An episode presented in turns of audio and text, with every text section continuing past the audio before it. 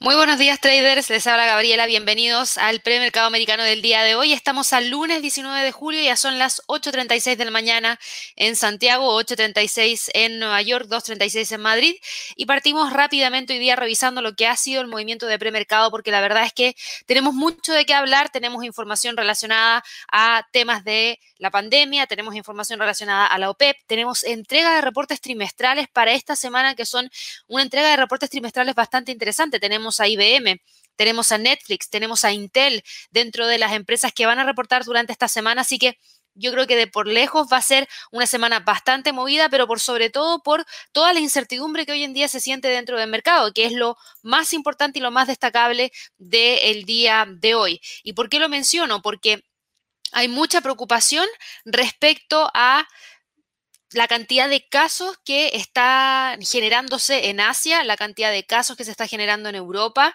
Eh, de hecho, si nosotros vamos a mirar la curva y la hemos venido siguiendo muy, muy de cerca, hemos tenido un alza súper significativa en el Reino Unido. Eh, de hecho, hoy día el Reino Unido levanta hoy las restricciones por la pandemia, porque el número de casos, eh, la pregunta es si es que realmente los va a dejar llevar a cabo esta reapertura, porque el número de casos es bastante alto y se está acercando a los máximos históricos a pesar de la vacunación, y eso es lo que ha preocupado en gran parte a todas todas las economías y todas las predicciones y todos los analistas y todos los traders e inversionistas también. Así que, ojo, porque no solamente el Reino Unido está así, España también viene con una curva bastante fuerte, Francia está repuntando, Estados Unidos está repuntando, Italia viene también pegando hacia arriba. Alemania es la única que queda un poquito más baja, pero de todo esto es lo que está generando esta gran incertidumbre dentro del mercado. Si nosotros miramos finalmente cómo tenemos eh, hoy día el sentimiento dentro de la bolsa en Asia, el Nikkei hoy día cae un 1,27%, nos rompió el nivel de soporte clave que teníamos en 27.600 puntos. Eso ya nos deja con un sesgo completamente bajista, pasando desde un sesgo alcista que tuvimos a principios de este año, luego con una pendiente de corrección a raíz de toda esta incertidumbre que había por el tema de la burbuja, por el tema de las tecnológicas, por el tema de la pandemia, que fueron muchas cosas al mismo tiempo.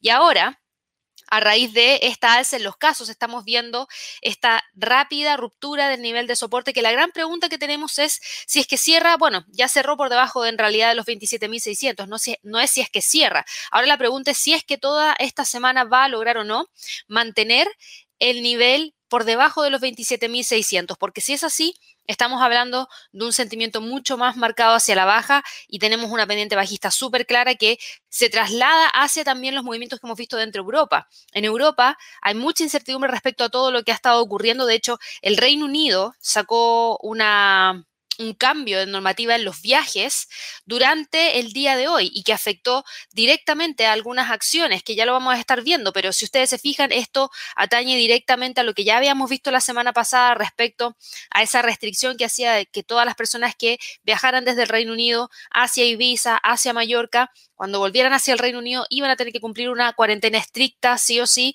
a raíz de la gran cantidad de casos que también habían en esos lugares específicamente en España. Así que eso había generado movimiento bajista dentro de algunos índices, específicamente por parte del IBEX, que hoy día también continúa cayendo, pero el Eurostox también sorprende hoy día porque el Eurostox cae más de un 2,32%.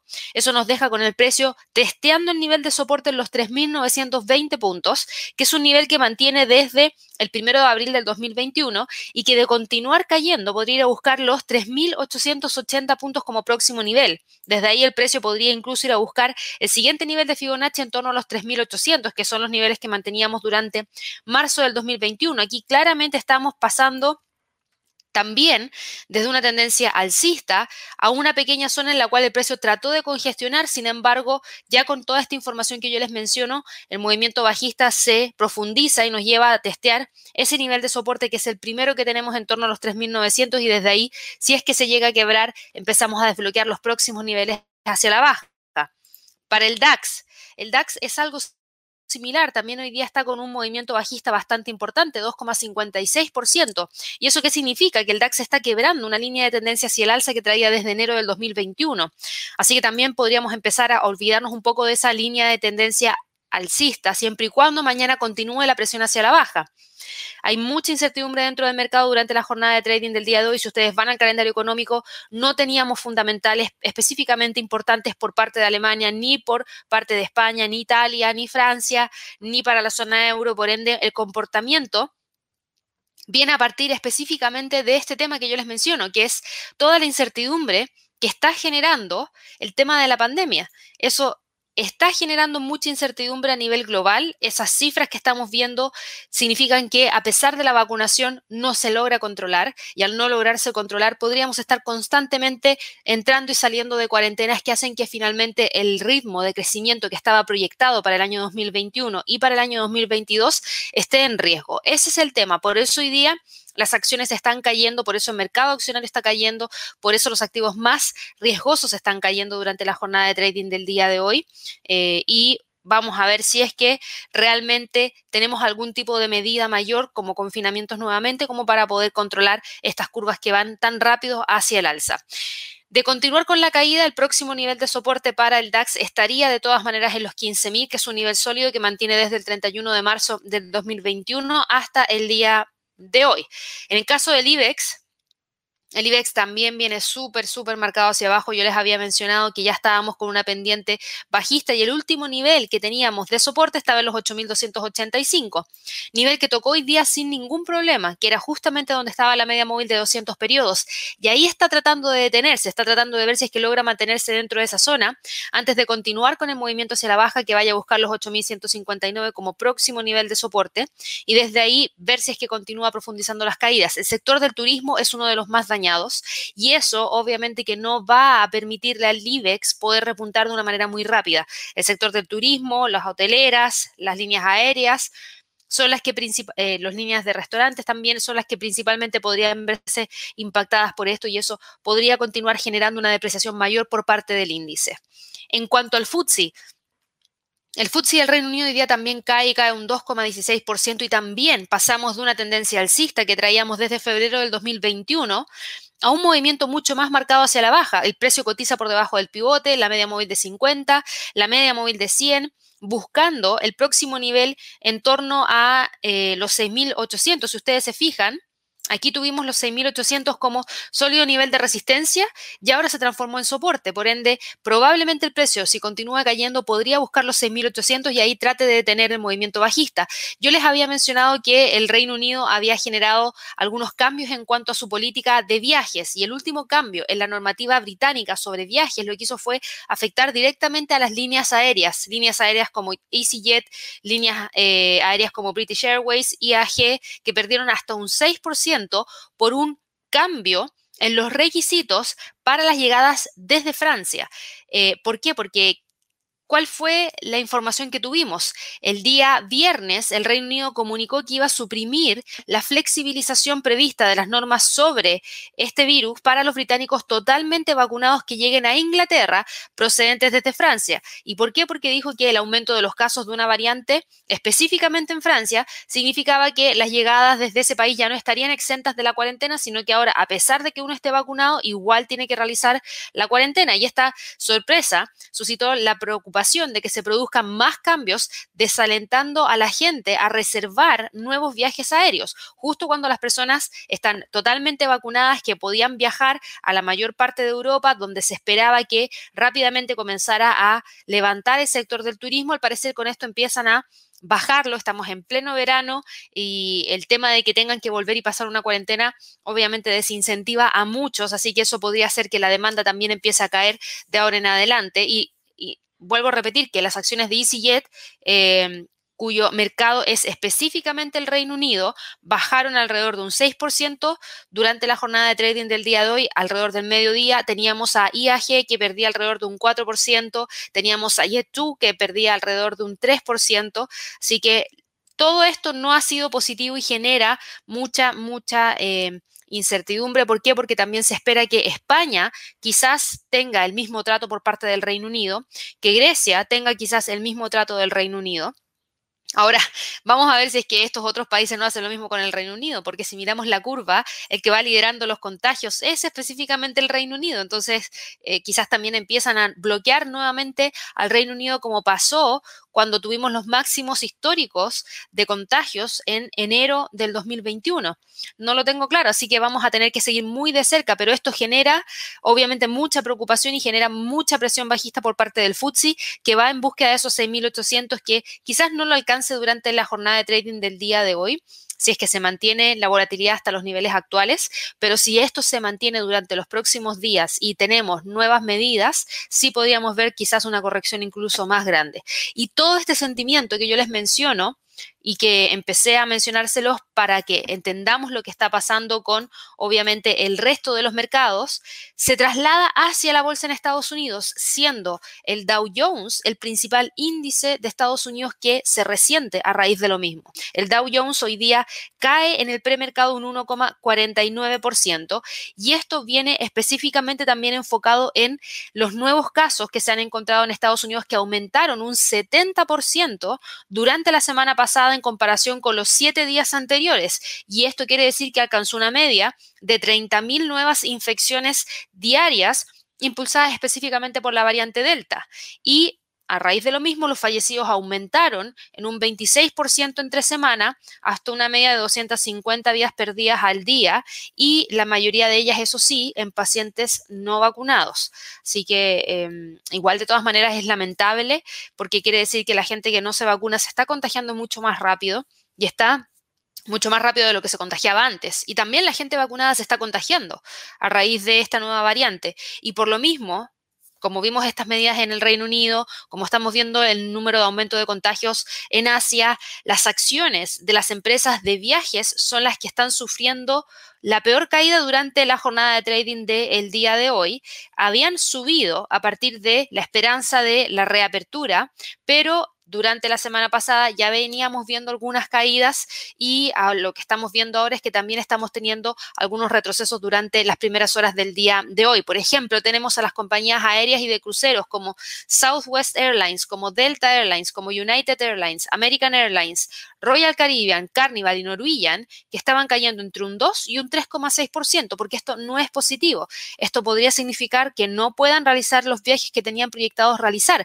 Y eso preocupa. ¿Por qué? Porque a pesar de todas las medidas que están tomando, dado que la cantidad de contagios es tan alta, eso podría poner en riesgo todas las medidas que ellos han estado tomando, porque hasta el momento esas medidas no han sido efectivas. Ahora, la gran pregunta es la siguiente. El Reino Unido, si bien ellos vacunaron a gran parte de su población y tuvieron un confinamiento bastante estricto, después cuando empezaron a retomar, cuando retomaron, retomaron con mucha soltura, diría yo, y eso quizás es lo que llevó a los números que estamos teniendo hoy en día. Lo mismo pasa en Europa, quizás sin tanta soltura, como el caso de Alemania, está permitiendo que se controle un poco el número de contagios de la variante Delta, a diferencia de los otros lugares en donde hubo tanta soltura que rápidamente empezaron a contagiarse y sin control empezaron a tener cada vez mayor cantidad de casos. Así que hay que estar muy, muy atentas. Por otro lado, eh, atentos, perdón, por otro lado tenemos a las empresas ligadas a las acciones ligadas al crecimiento, los bancos. Los bancos son las principales empresas afectadas a raíz de esto. ¿Por qué? Porque estas alzas en los contagios podrían llevarnos a confinamientos que podrían detener el ritmo de crecimiento actual y llevarnos nuevamente a una cifra de crecimiento no óptima y eso hace que no se vean beneficiadas estas empresas y por lo mismo están cayendo también y están cayendo alrededor de un 2% cada una en el premercado y con esto me refiero a JP Morgan, Bank of America, Goldman Sachs, Wells Fargo, Citigroup, Morgan Stanley, entre otros más. Así que la verdad es que no es algo positivo, seguimos teniendo este tipo de movimiento bastante marcado hacia la baja y por otro lado tenemos a otras empresas que también caen a raíz del acuerdo que tuvimos durante el fin de semana de manera sorpresiva por parte de la OPEP y sus aliados. Y esas acciones son Marathon Petroleum, que están cayendo hoy día, tenemos a Schlumberger cayendo, tenemos a ExxonMobil cayendo, Halliburton cayendo, eh, Occidental Petroleum cayendo, y caían entre un 1,8% y un 4,1%. Así que todo esto, si ustedes se fijan, es lo que nos permite ver a un Dow Jones tan presionado hacia la baja, porque está altamente expuesto a estas compañías que yo les menciono. Así que las únicas que no caen con tanta fuerza son las ligadas al sector tecnológico. ¿Por qué? Porque a raíz del alce de los contagios, muchas de ellas podrían seguir prestando sus servicios de manera normal, lo que podría hacer que todavía continúen entregando buenos reportes de ganancias trimestrales a raíz de lo mismo. Por ende, algunas empresas tecnológicas están moviéndose hacia el alza, a pesar de que tengamos a otras que están con un movimiento bastante marcado hacia abajo. Hoy día, ahora mismo, el Dow Jones cotiza en 34.212 puntos, muy cerquita de los 34.200 que era el nivel de soporte que teníamos marcado acá y que respeta desde el día 25 de junio. Nuevamente estaría poniendo en duda la línea de tendencia alcista que trae desde los mínimos que tuvimos en febrero del 2021. Nuevamente estaría poniendo en duda eso, así como lo hizo durante el 18 y 21 de junio. Por ende, hoy día no sería suficiente esta sola vela como para poder hablar de un cambio de tendencia, sino que al igual que la última vez, tenemos que esperar una siguiente vela que logre generar la ruptura de los 34.200, que continúe presionando, quizás llegándose a los 34.000, para ahí recién empezar a confirmar que el precio podría empezar a caer con mayor fuerza de la que estamos viendo hoy en día. La caída de hoy día es importante, sí, porque es una caída de un 1,38% en el premercado. Ni siquiera hemos tenido la apertura de la bolsa en Estados Unidos y ya estamos viendo un fuerte sentimiento bajista. Pero también también hay que recordar que para esta semana tenemos entregas de reportes trimestrales y esa entrega de reportes trimestrales también va a generar movimientos. Vamos a tener postmercado hoy día lunes a International Business Machine, que es IBM, el martes tenemos a Volvo, Philip Morris, Netflix, United Airlines. El miércoles tenemos a Verizon, Coca-Cola, Johnson Johnson. Tenemos a Harley Davidson. El jueves tenemos a ATT, American Airlines, Intel, Snapchat, Twitter. Y terminamos el viernes con American Express, Schlumberger, Kimberly Clark y Next Era Energy. Una de las acciones que les hablé durante el fin de semana no sé si lo vieron respecto a las energías renovables y algunas acciones que podrían destacar. Next era Energy, era una de esas, así que estén muy, muy atentos a la entrega de este día viernes en premercado, porque ahí podríamos tener algo de movimiento. Recuerden que toda esta información siempre la encuentran en nuestro sitio web, en la sección de herramientas de trading, reportes trimestrales, en la época en la cual se entregan reportes trimestrales. Cuando no hay entregas de reportes trimestrales en gran cantidad como la estamos teniendo ahora, la página no se actualiza, cuando ya llegamos a esa, esa entrega, claramente sí, y es lo que estamos viendo ahora con, como calendario. Y de hecho, el día jueves de esta semana, que es cuando tenemos el Trading Day, nos vamos a estar preparando para las entregas de la próxima semana. Amazon, Tesla, eh, Amazon, Tesla, Apple y otra más que no me recuerdo en este momento, pero son las principales que vamos a estar revisando. Vamos a hablar acerca de scalping, vamos a hablar acerca de algunas small caps, así que si todavía no han logrado registrarse, ya nos van quedando súper poquitos cupos, así que por favor vayan de inmediato a nuestra página de recursos gratuitos, vayan a la sección de Trading Day y ahí van a poder registrarse de inmediato para el evento. El enlace también está en la descripción de este video para que así puedan acceder de una manera mucho más rápida. Ahora volviendo aquí al Dow Jones. Al parecer va a tratar de quedar sobre los 34.200. Si nos vamos a un gráfico de una hora, estaría tratando, pero fíjense que la vela de ahora, si bien muestra un gran rechazo en la parte inferior de la vela, no hemos visto que el precio sea capaz de generar una vela verde, una vela alcista. Y eso es lo que preocupa. Y en cuanto a calendario económico, hoy día no tenemos absolutamente ningún fundamental proveniente desde Estados Unidos que nos vaya a generar mayor movimiento dentro del mercado. Para esta semana sí tenemos algunos fundamentales y dentro de esos fundamentales tenemos el día martes permisos de construcción para Estados Unidos, luego tenemos el día miércoles inventarios de petróleo crudo de la Agencia Internacional de Energía y el jueves vamos a tener nuevas peticiones de subsidio por desempleo, que si bien es una cifra que se entrega todas las semanas, hay muchas dudas respecto al mercado laboral. Por ende, esto obviamente que podría generar fluctuaciones dentro del mercado. Tenemos también ventas de viviendas de segunda mano para Estados Unidos ese mismo día jueves. Y el viernes terminamos con datos de PMI de manufactura, PMI de servicios para Estados Unidos. Y con eso se cierra la semana. Es una semana un poquito más tranquila en cuanto a eventos fundamentales pero tenemos esta entrega de reportes trimestrales que podría traer la volatilidad dentro del mercado y dentro de los índices. Así que hoy día hay que estar muy atentos para el Dow Jones en las próximas horas a ver si mantiene o no los 34.200.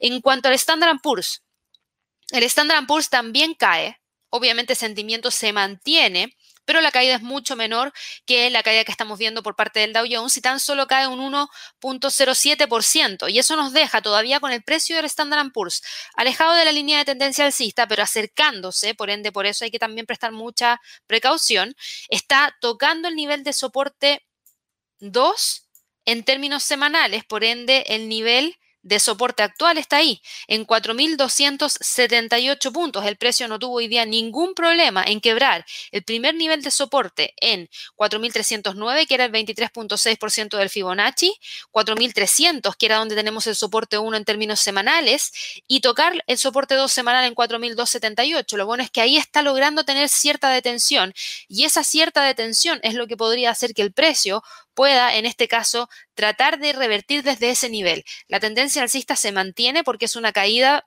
importante, pero no es una caída que hable respecto a cambio de tendencia. Todavía el precio está sobre la media móvil de 50, sobre la media móvil de 100, sobre la media móvil de 200, sobre una línea de tendencia hacia el alza. Lo único que le está entregando un sesgo bajista hoy día es el pivote semanal.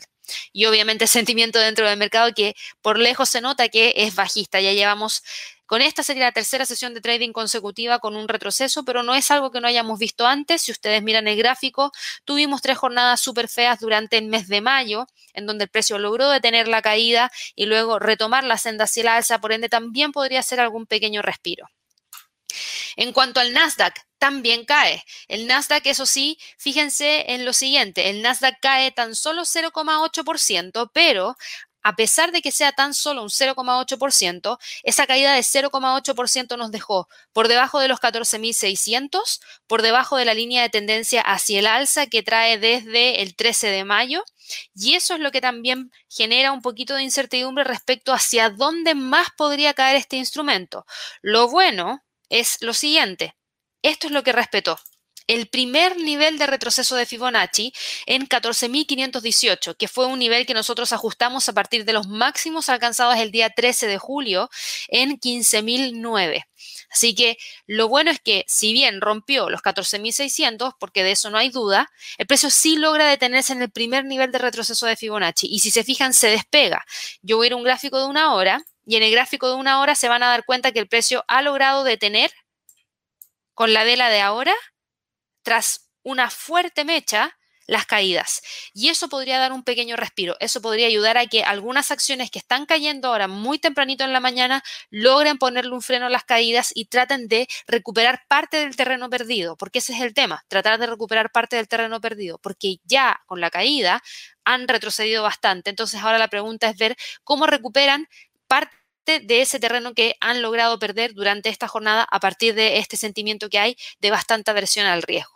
Y de hecho, esa gran aversión al riesgo, en vez de ir a mirar el mercado Forex como lo hacemos de manera usual, me voy a saltar de inmediato al mercado de las criptomonedas, porque ese sentimiento de incertidumbre, ese sentimiento de aversión, ese sentimiento de alejarme de activos riesgosos, generan repercusiones directas dentro del mercado de las criptos, que son uno de los activos más riesgosos que hay en los mercados a nivel global, más que las acciones, se mueven mucho más en términos de volatilidad y eso es algo que yo siempre les he mencionado. Es cosa de ver hoy día cómo los índices de Estados Unidos caen en promedio un 1,2%, mientras que las criptos, las principales criptos caen en promedio un 4%. Claramente son mucho más volátiles que el mercado accionario. Y si miramos, el Bitcoin cae 3,27% y eso nos deja con el precio cotizando en 30.782, todavía manteniéndose sobre los 30.000, pero con una clara tendencia bajista clara tendencia bajista de corto plazo. Ya no podemos decir que no. O sea, todo está apuntando a eso. Yo voy a eliminar las líneas y quise partir por las criptos en este caso y no por el mercado Forex, porque hemos venido siguiendo esta depreciación que han tenido las criptos durante los últimos meses y esa depreciación sigue súper presente sigue súper presente y de hecho no hay nada que nos vaya a decir que esto se vaya a detener ahora, no hay una señal de compra, sino que por el contrario, todo está alineado a mayores caídas y el freno para el Bitcoin estaría en torno a los 30 mil y tiene que ver con este sentimiento que hay de incertidumbre dentro del mercado, en donde protejo mis inversiones y las llevo a aquellos activos que son un poquito más seguros y no tan riesgosos. Por ende, saco mi capital desde las criptomonedas, que es un activo bastante riesgoso. Hemos tenido información respecto a eh, divisas digitales por parte de los bancos centrales. Hemos tenido información de conversaciones que están teniendo las entidades regulatorias para poder ver cómo regular este mercado. Estamos viendo prohibiciones, por ejemplo, de la minería en China, estamos viendo medidas mucho más restrictivas en ese país en general. Así que todo esto es lo que genera incertidumbre, más el sentimiento de incertidumbre que hay a raíz de la variante Delta, a raíz de las caídas dentro del mercado accionario, y eso obviamente que hace que rápidamente los flujos de capitales salgan también desde este mercado. Así que próximo nivel para el Bitcoin serían los 30.000 y la tendencia es bajista. Ethereum cae incluso más que el Bitcoin, cae 4,13% y eso nos deja con Ethereum súper, súper presionado hacia abajo. Fíjense que está en búsqueda del nivel de soporte en 1792, que si lo llega a romper, estaría rompiendo un nivel de soporte que mantiene desde marzo del 2021. Y eso rápidamente abriría el camino hacia el último nivel de Fibonacci, en 1572.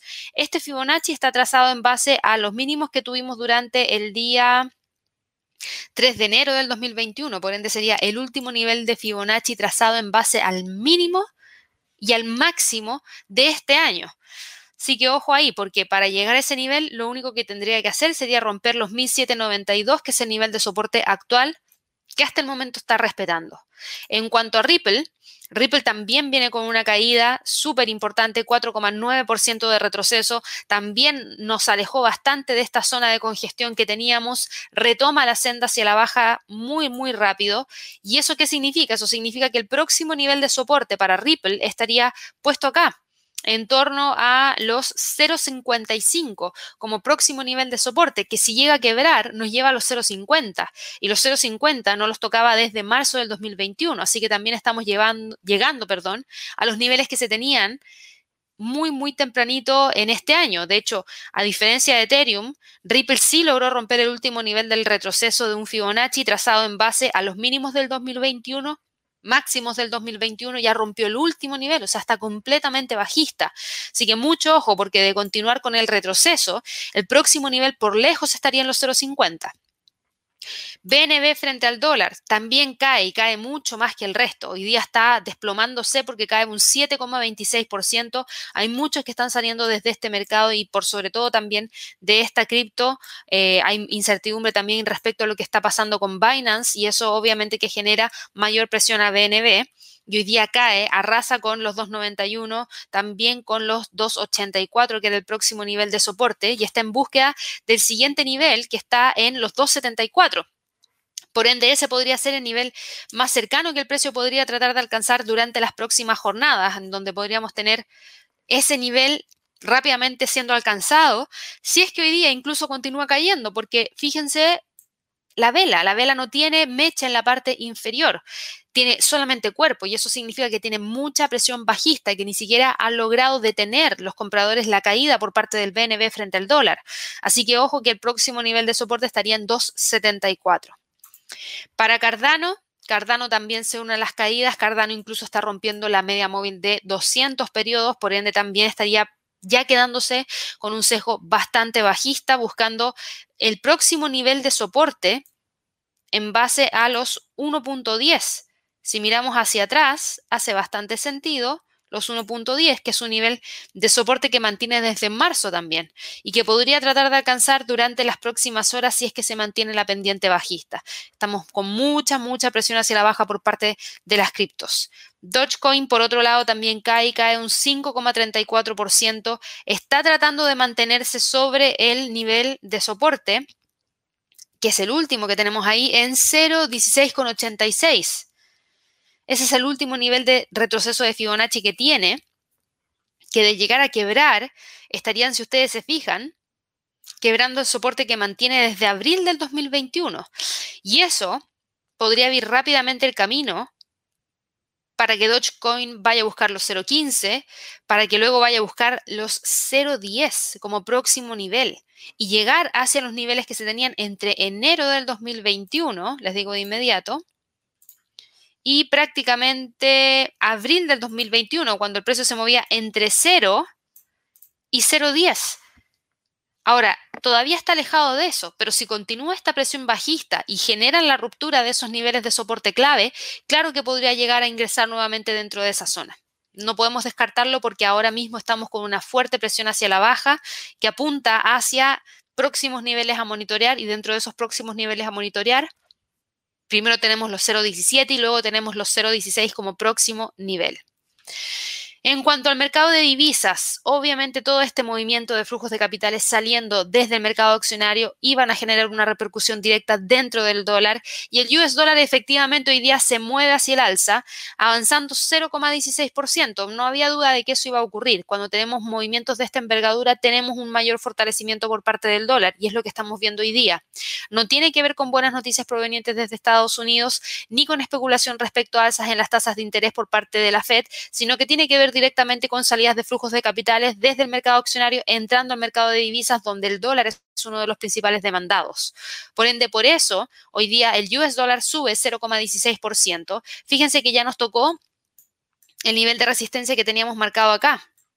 Eso era 0,11942 y de hecho llegó a los 0 a los no, no es los 0,11, perdón. 11,942 y llegó a los 11,960.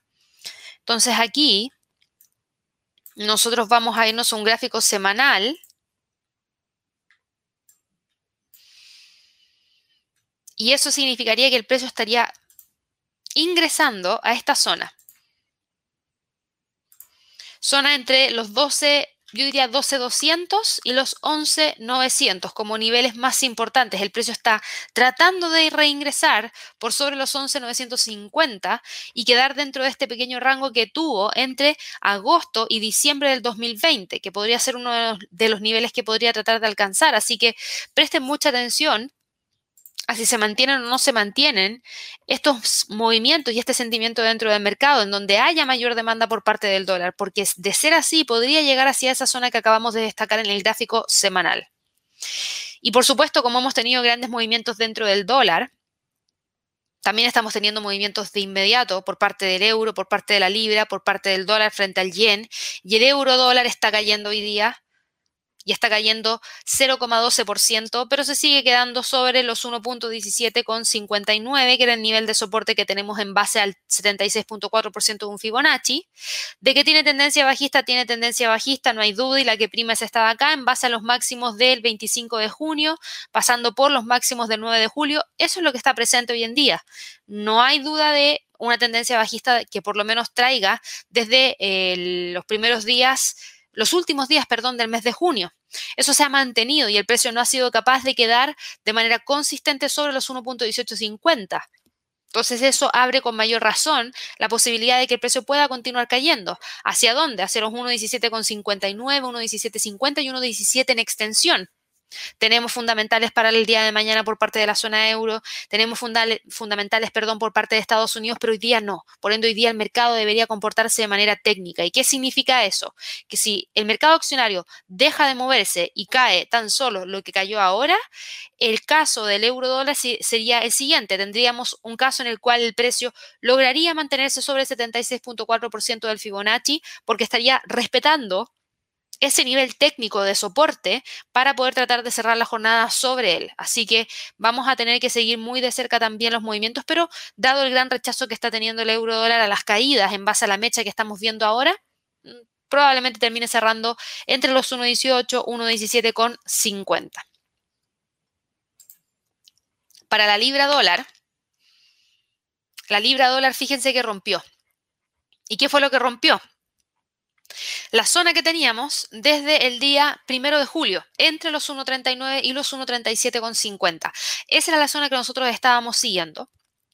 Era la zona que yo les había dicho, probablemente, después de una caída, si el precio logra romper la línea de tendencia bajista, podría encontrar una zona en la cual congestionar, algo que sí hizo. Sin embargo, hoy día, con el sentimiento bajista que está teniendo la libra esterlina a raíz del alza de los contagios en el Reino Unido, que obviamente afecta directamente a su divisa, es lo que hoy día está generando el quiebre de esa zona de congestión y retomando la tendencia bajista. Yo les había mencionado lo siguiente, cada vez que tenemos una línea de tendencia, ya sea alcista o bajista, y después tenemos una zona de congestión, pueden pasar dos cosas, que el precio revierta y rompa hacia el sentido contrario o continúe con la tendencia hacia la baja. El tema está en ver qué es lo que va a romper primero o el soporte o la resistencia. Dependiendo de cuál de esos dos rompa, es lo que nos va a entregar la dirección que vaya a tener ese instrumento. Y en este caso, como fue una ruptura del soporte, la dirección es bajista. Y fíjense hasta dónde llegó, hasta la media móvil de 200, y ahí se detuvo. ¿Era obvio eso? Más o menos, diría yo, porque si ustedes ya se han dado cuenta, si me están siguiendo hace rato en los premercados americanos de lunes a viernes a partir de las 8.30 horas de Nueva York, en este momento, cuando ya estamos en verano acá en Latinoamérica, luego ya es mucho más temprano allá en Estados Unidos, pero si ustedes nos han venido siguiendo hace rato, se van a dar cuenta que las medias móviles yo las tengo no para encontrar señales de compra o de venta, sino que para poder trazar niveles de soporte y de resistencia. Y en este tiempo se deben haber dado cuenta que en la mayoría de los casos, cada vez que el precio llega o a la media móvil, móvil de 50 o a la media móvil de 100 o a la media móvil de 200, lo primero que hace es detenerse ahí y testea si tiene o no tiene la fuerza como para poder continuar con el movimiento que va a perforar esa media móvil. En este caso, en este momento, no tiene la fuerza y está teniendo un pequeño rechazo que se ve muy, muy, muy pequeñito. Pero yo agrando acá de inmediato. Este es el pequeño rechazo.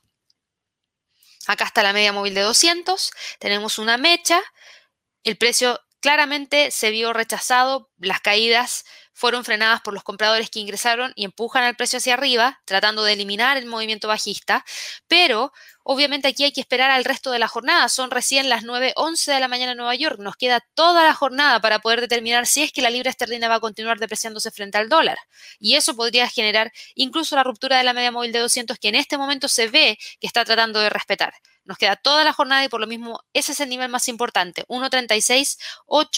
1.36.886. Ese es el nivel más importante para la libra dólar. En cuanto al dólar yen, no sube. Yo les dije, el US dólar está subiendo, ¿cierto? Sí, pero frente al yen no. ¿Por qué? Porque el yen es un instrumento de refugio. Y ahí lo que prima es el yen, no el dólar. Porque así como ustedes ven que hay salidas de flujos de capitales desde el mercado accionario que entran directamente hacia el dólar, la salida de flujos de capitales de Asia va principalmente hacia el yen. Por ende, el yen es utilizado como instrumento de refugio, no el dólar en este caso. Y eso es lo que hace que el yen gane terreno frente al dólar. Y hoy día el dólar yen continúe moviéndose hacia abajo. Ahora mismo cotiza en 109,38.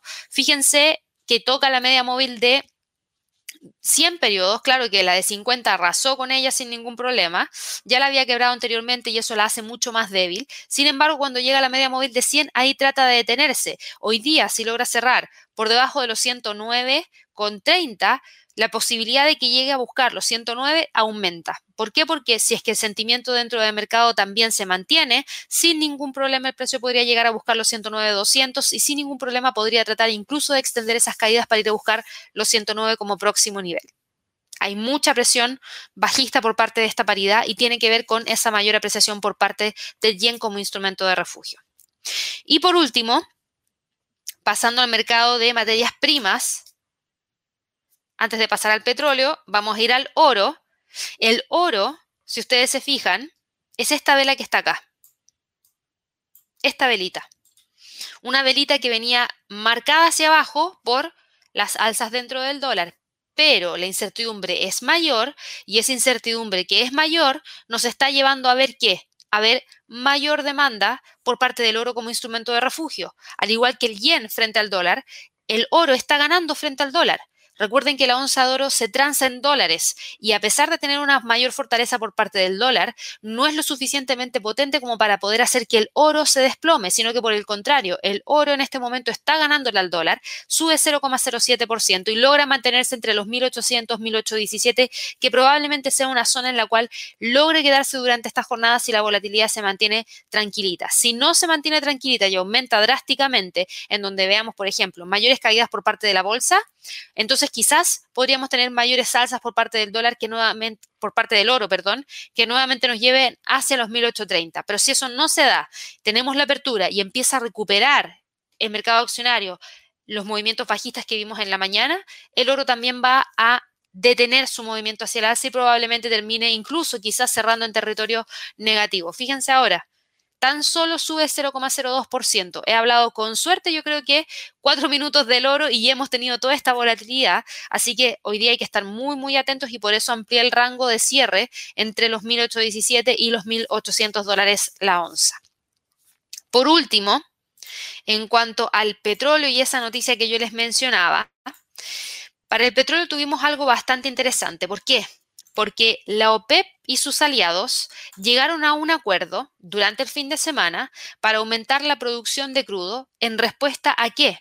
A que la demanda muestra claros signos de mejora y que las existencias de la OCDE están disminuyendo. Por ende, a partir del mes de agosto, van a bombear 400 mil barriles diarios más hasta finales del año 2022, restableciendo todos los recortes que hicieron al inicio de la pandemia. Y este modesto aumento sugiere que los productores siguen preocupados por la fortaleza de la recuperación económica a nivel mundial, pero que se sienten cómodos con el precio actual del crudo. Es decir, dijeron, ok, entre 70 dólares el precio del petróleo, no hay ningún problema, probablemente vaya a estar dentro de esos niveles en los próximos meses, así que podemos tener ese espacio como para poder generar este aumento. Y este acuerdo lo que viene a hacer es resolver la disputa interna que había puesto a prueba la unidad de la alianza. Recuerden que la OPEP y sus aliados habían abandonado las conversaciones hace dos semanas atrás, después de que los Emiratos Árabes Unidos rechazaran los planes de producción propuestos, alegando que su base de línea actual era demasiado baja. Y con el nuevo acuerdo, el líder de la OPEP, que es en este caso Arabia Saudita, satisface a los Emiratos Árabes Unidos en su demanda de un límite de producción un poquito más generoso y otros miembros del grupo también reciben líneas de la base de producción un poquito más elevadas. Es decir, que el nivel que se calculan eh, los acuerdos de producción también fueron un poquito más elevados de lo que el mercado esperaba. Así que eso es lo que genera este movimiento bajista por parte del petróleo y es lo que generó ese movimiento bajista por parte de aquellas empresas ligadas al sector de petróleo, como yo les mencionaba hoy día tempranito. Schlumberger, ExxonMobil, teníamos con un movimiento importante hacia la baja, teníamos a Marathon Petroleum, teníamos a Halliburton, teníamos a Occidental Petroleum con movimientos importantes hacia la baja y tenían que ver específicamente con eh, este acuerdo que yo les mencionaba. ¿Genera presión bajista para el petróleo? Claro que sí, porque significa aumento de producción en momentos en los cuales también hay un poquito de incertidumbre respecto al tema de la variante Delta y si es que se vienen nuevos confinamientos y menor demanda de petróleo. Pero hoy en día los niveles de demanda por lejos superaban la oferta y eso hacía mucho más riesgoso mantener los niveles de producción actual, sobre todo porque eso elevaba mucho los precios del barril y eso significaba también mayor inflación. Y esa mayor inflación, que aunque hubiese sido transitoria, estaban dañando también un poco la recuperación económica. Así que eh, con esto vienen a darle un poquito de respiro, el precio del petróleo claramente cae, el WTI está cayendo 3,32%, el Brent está cayendo un 2,91%, en el caso del WTI está cotizando en 69 dólares por barril, incluso quedando por debajo de los 70 dólares por barril, así que aquellas personas que estaban largas en este instrumento presten mucha atención porque ya rompió la media móvil de 50 y eso quiere decir que el próximo nivel de soporte está en 68 si logra generar la ruptura de los 68, empezamos a ver los niveles que tenían entre marzo y mayo del 2021, en donde el precio oscilaba prácticamente entre los 67 y los 58 dólares por barril. Así que también ahí hay que prestar atención porque la caída de hoy día es bastante fuerte, nos está dejando con el precio cercano a los 69, pero todavía se mantiene sobre los 68. Así que si se fijan, fue una mañana muy cargada de noticias, específicamente focalizada en temas de la OPEP específicamente focalizadas en el tema de la pandemia y la variante Delta, que generan mucha presión y es lo que ha generado prácticamente todos los movimientos dentro del mercado durante la jornada de trading del día de hoy. Así que bueno, con eso ya termino la transmisión del día de hoy. Espero que todos tengan una excelente jornada de trading. Nos vemos mañana muy tempranito a las 8.30 hora de Nueva York. Recuerden, quedan muy pocos días para el Trading Day y el Trading Day es el día jueves de esta semana a la una de la tarde en punto, hora de Nueva York. Vamos a partir y nos vamos a en entregarles, por ejemplo, eh, datos relacionados a la próxima entrega de reportes trimestrales para eh, Apple, Tesla, Facebook y Amazon. Vamos a hablar acerca de scalping en acciones. ¿Es realmente posible realizar scalping en acciones? La respuesta es sí pero es distinto y es un poquito más difícil y complejo. Por lo mismo, nosotros les vamos a enseñar a diseñar una estrategia de trading desde cero, enfocada 100% en acciones y en scalping de acciones. Y también les vamos a entregar políticas de gestión de riesgo para que así las puedan tener a mano. Y vamos a finalizar en un conversatorio junto a Javier hablando de tres acciones destacadas de small caps para que así ustedes también estén más informados respecto a eso. No se olviden de, revisar nuestro canal de YouTube. Tenemos un montón de información. Hace poco lanzamos un video de patrones de vela. Tenemos un video también de las energías renovables. Por eso les hablé un poquito más acerca de eso porque tenía la información bastante fresca en la cabeza. Si no se han suscrito al canal, suscríbanse, denle clic a la campanita de notificaciones, regálenos un me gusta que también nos ayuda bastante para seguir creciendo. Y obviamente si quieren ser miembros del canal, bienvenidos porque así también nos aportan con un granito ahí para poder seguir creciendo. Que estén muy bien y nos vemos mañana. Que tengan un excelente trading. Hasta luego.